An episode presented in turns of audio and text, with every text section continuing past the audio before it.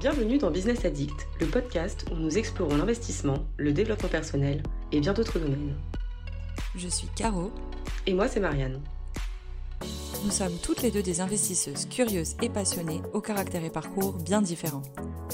Ici, nous partagerons nos connaissances, nos expériences et celles de nos invités pour que vous sachiez par où commencer, mais aussi pour vous donner des pistes pour accélérer et vous épanouir dans vos projets. Rejoignez-nous pour des conseils inspirants, abonnez-vous et devenez un vrai business addict.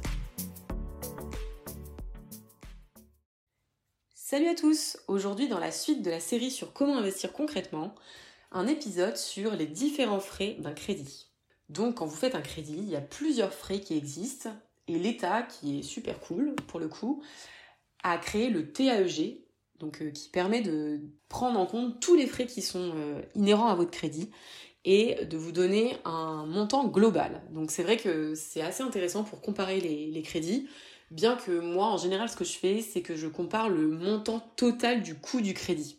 Par exemple si j'ai deux offres de prêt, je vais choisir celui qui me coûte le moins cher en frais global. Donc, un crédit, les différents frais qui peuvent exister, c'est 1. Le taux d'intérêt nominal. Donc lui, c'est vraiment le taux que vous va prendre la banque pour se rémunérer parce qu'elle vous prête de l'argent. Donc ça, c'est quelque chose que vous pouvez un peu négocier, mais qui va représenter une grosse partie quand même des frais d'un crédit. Ensuite, il y a les frais de dossier. Les frais de dossier sont souvent entre 0 et 2500 euros.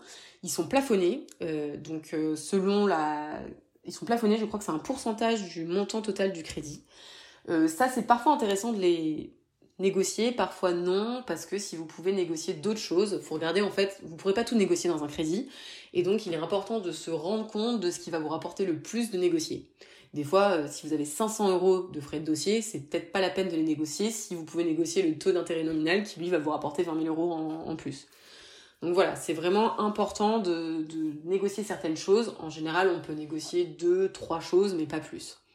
Ensuite, il y a les frais d'assurance. Donc ça, c'est souvent l'assurance est requise pour le prêt. Et donc c'est quelque chose qui sera inclus également dans le TAEG.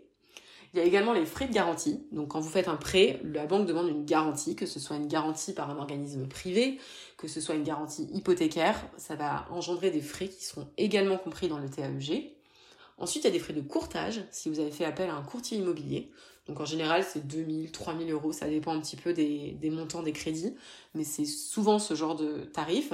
Et lui, vous l'aura intégré dans votre financement global, puisque c'est lui qui va vous présenter ce qu'on vous a offert comme, euh, offre de prêt. Ensuite, euh, il y a des frais de gestion du prêt parfois, donc ça c'est plus rare, mais la banque peut également euh, mettre ce type de frais. Moi j'en ai jamais eu personnellement. Il y a les frais de remboursement anticipé. Si vous remboursez de façon anticipée votre prêt, la banque peut vous prendre certains frais. C'est également plafonné, mais c'est toujours intéressant de négocier avec la banque de ne pas avoir de frais de remboursement anticipé. Et ensuite, euh, il y a tous les autres frais qui sont bien sûr les frais de notaire, etc., qui eux sont complètement différents et n'ont rien à voir avec le prêt.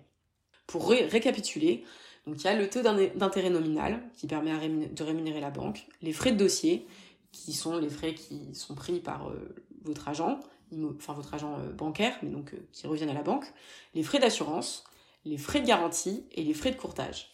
Voilà.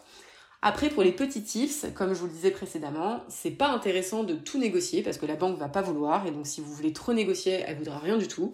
En général, ce qui est intéressant de négocier, c'est le pas de, frais de remboursement anticipé. Ça, c'est vraiment important.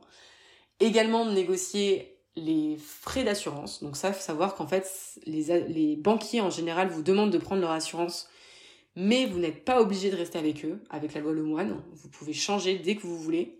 Donc en fait, en général, les banques ne vous font pas de prêt, même si elles n'ont pas le droit. En général, elles vous font pas de prêt si vous prenez pas leur assurance.